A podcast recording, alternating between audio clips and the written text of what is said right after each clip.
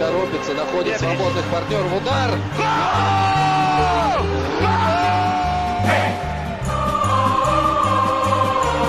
Russisch Brot, der Podcast zur Fußball-WM 2018 von der Taz und Detektor FM. Herzlich willkommen bei Russisch Brot, dem Fußball-Podcast von der Taz und von Detektor FM und eigentlich von Lars Hendrik Setz und von mir, Barbara Butcher, aber heute mal wieder ohne Lars. Der ist in einer anderen Mission unterwegs. Trotzdem heute mit einem Tagebucheintrag und zwar von Andreas Rüttenauer. Der ist gerade an der Wolga, in Wolgograd nämlich, und hat da einen sehr schönen Ausblick. Ich stehe an den Ufern der Wolga, dieses gigantischen Flusses vor mir, das nagelneue WM-Stadion, daneben ein riesiges Stahlwerk hinter Zäunen in FIFA-Farben fast ein wenig versteckt, das Hüttenwerk, roter Oktober, einst der große Stolz der Stadt. Ja, es ist nicht mehr weit her mit dem Stolz auf das Hüttenwerk, denn es gibt Probleme mit dem roten Oktober. In den vergangenen Wochen und Monaten hatte sich immer wieder eine riesige rote Giftwolke aus dem Werk gelöst, war über das Stadion gezogen, weiter in die Stadt hinein. Es wäre das wohl gigantischste Pyrospektakel gewesen, das Fans je gesehen hätten, hätten sie es denn zu Gesicht bekommen. Es wird nicht der Fall sein, denn das Werk musste seine Pforten schließen für die Zeit der WM. Es könnte sein, dass es die Pforten bald ganz schließen muss. Es gibt Probleme, Umweltauflagen können nicht eingehalten werden, Strafzahlungen wegen Umweltverschmutzung nicht geleistet werden, das Werk ist verschuldet, Arbeiter sind entlassen worden, Bittbriefe an den Präsidenten unterwegs, die Arbeiter wollen für ihr Werk kämpfen. Und doch sieht es so aus, als könnte der rote Oktober bald geschlossen werden. Das Werk, das selbst während der Schlacht um Stalingrad, so wie die Stadt ja früher hieß, seine Pforten nie geschlossen hat, steht vor dem Ende. Auch das ist eine Geschichte aus dem modernen Russland. Ja, auch das gehört zu Russland. Die eine Seite neben dem Platz, dann haben wir aber auch noch die andere Seite auf dem Platz. Da passiert ja auch jede Menge, was wir bestaunen können. Gestern zum Beispiel Kroatien gegen Argentinien, Messi gegen Luka Modric. 3 zu 0 für Argentinien.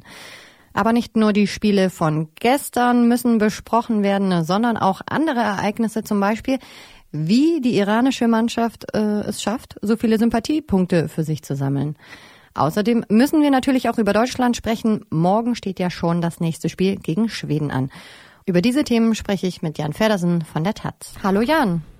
Hallo Barbara.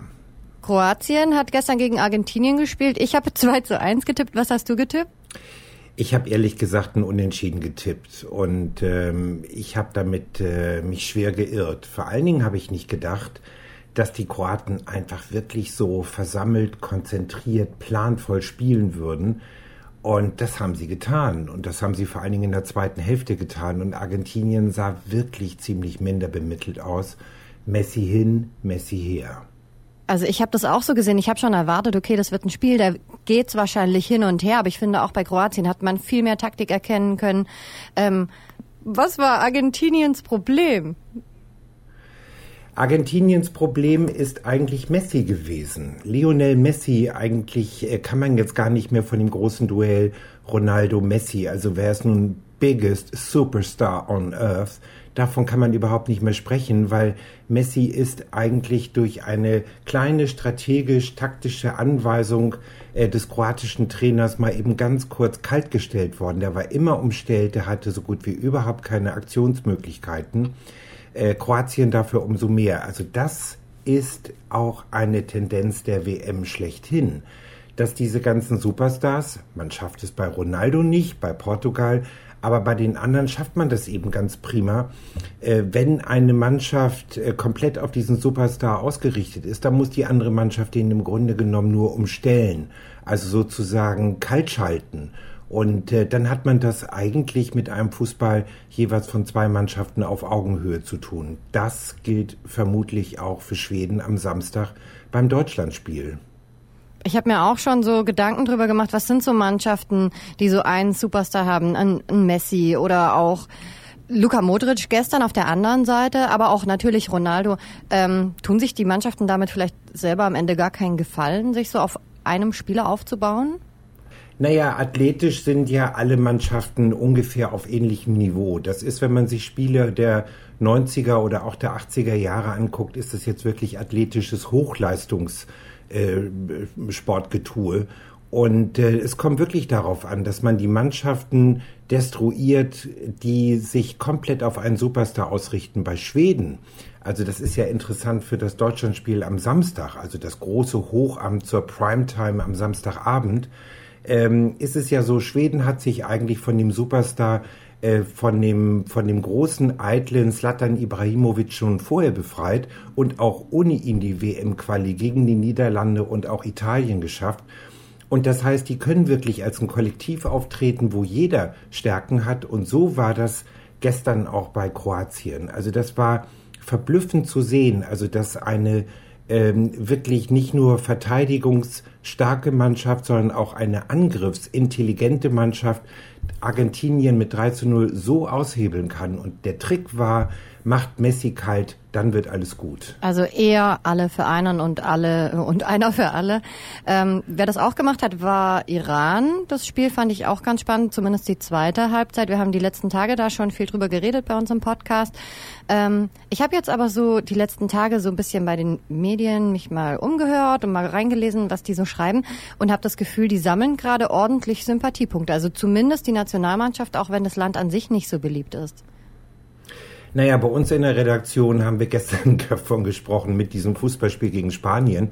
Nichts von Tiki-Taka war da zu sehen. Also das war auch äh, so, dass der Iran, also dass diese elf Männer aus dem Iran ähm, eigentlich äh, Spanien kaputt gespielt hat. Und zwar durch Güte, nicht jetzt durch ähm, große Tritte oder durch Blutgrätschen, sondern da hat äh, Spanien eigentlich deswegen keine Chance gehabt, weil Iran eben auch gut Fußball spielen kann. Wir in der Redaktion haben davon gesprochen, zeichnet sich eigentlich am Beispiel dieser Qualifikation eben des Iran äh, so etwas wie ein iranischer Frühling ab. Also wir wissen ja, man hat wahnsinnig viele iranische Frauen oder iranischstämmige Frauen auch im Stadion gesehen. Und die trugen alle kein Kopftuch. Man kriegt äh, im Iran wahnsinnig schweren Ärger bis hin zu ähm, Folter und Gefängnis, wenn man als Frau jetzt ohne Kopftuch richtig öffentlich erwischt wird. Und so ist es im Iran. Frauen konnten das erste Mal im Stadion mit Männern zusammen Fußball gucken. Das haben sie sich während des Spiels erkämpft. Und irgendwie hatte man das Gefühl, dafür stehen auch diese iranischen Männer, äh, die gegen äh, Spanien äh, so gut gespielt haben. Also auch wieder mal ein Zeichen, wo man sieht, was der Sport so verbinden kann oder auch bewegen kann. Naja, wir können das sehen. Das ist, äh, äh, das gibt es bei ganz vielen internationalen Geschichten, also sei es Eurovision Song Contest oder auch eine äh, Fußball-Europameisterschaft, da sind sich ja Türkei und Griechenland, also beide Mannschaften sind jetzt bei der Fußball-WM nicht dabei, aber man sieht sozusagen in der großen Sportarena, in der großen Event-Arena Arena sieht man immer Geschichten, wo sich offenbar tektonisch im politisch-kulturellen Sinne etwas abzeichnet. Und das finde ich als jemand, der sehr, sehr an freiheitlichen Verhältnissen interessiert ist und dem das überhaupt nicht egal ist, wenn Leute gerade symbolisch über sowas wie ein Kopftuch unterdrückt werden. Das finde ich hocherfreulich, das bewegt mein Herz sehr. Ja, sehr schön. Wir müssen aber auch noch über die deutsche Mannschaft sprechen. Die sind nämlich morgen schon wieder dran. Ja, wir müssen über die Deutschen reden. wir also müssen also man hat irgendwie reden. das Gefühl, die deutsche Gesellschaft ist ja seit Ende der 60er Jahre, Soziologen sagen das so, eine Therapiegesellschaft. Also ständig muss über Krisen geredet werden und man muss mitnehmen und abholen und hier nochmal nachfühlen. Und so war das irgendwie auch so, wie wir das hier in Berlin wahrgenommen haben. So berichten das auch äh, Kolleginnen und Kollegen aus Russland selber. Äh, die deutsche Mannschaft jetzt in Sochi ist in einer großen Therapiesitzung und äh, dann fühlt sich der eine missverstanden und der andere und alle sind wahnsinnig lieb und sensibel und einfühlsam und empathisch. Also das finde ich äh, fast ein bisschen befremdlich, also als ob wir da in so einem großen Encounter sind. Aber das Spiel selber halte ich für eine ziemlich klare Angelegenheit. Eigentlich äh, werden die deutschen Spieler mit großer Wut, mit großer Entschlossenheit zu Werke gehen. Und ich schätze mal, dass es ein sehr schön herausgespieltes 4 zu 1 für die DFB-Mann wird. Also ich finde, so die letzte Woche war ja auch nicht nur jeder irgendwie Psychologe, sondern auch jeder Taktiker und irgendwie hat jeder an der Aufstellung so rumgetüftelt, hat sich überlegt, was muss jetzt passieren. Was glaubst du, was muss jetzt passieren? Also gerade im Gegensatz zum Spiel gegen Mexiko, dass das was wird.